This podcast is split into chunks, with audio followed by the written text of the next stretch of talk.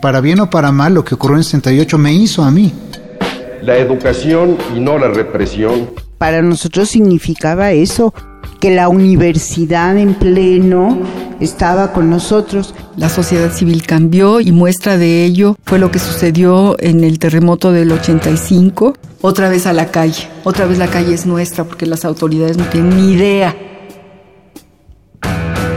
Fragmentos de la memoria, 1968, voz y disidencia.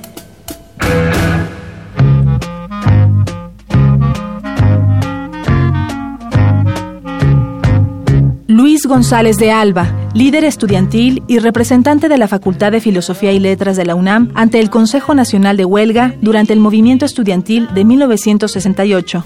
Esto es, yo nunca traje el pelo largo, pero creo en el derecho de la gente a traer el pelo como se le pegue la gana y pintárselo del color que quiera. Lo que sí es importante es que eso esté prohibido Ahora me da mucho gusto ver a, los muchachos que van por la calle sin que nadie los señale, porque la represión primero es social y luego es de la policía, con pantalones estilo Mozart a la orilla de la rodilla y sandalias de playa y camiseta de tirantes.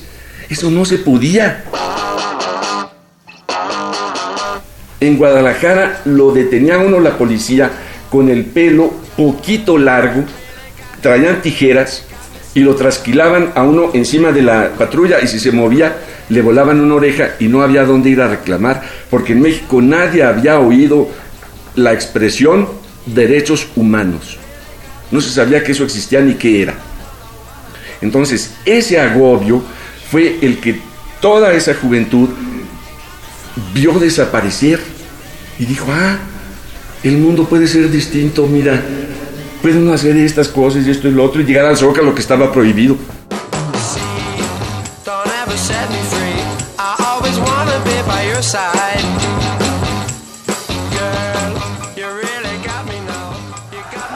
El Zócalo estaba prohibido para toda manifestación que no fuera de apoyo y aplauso al presidente de la República.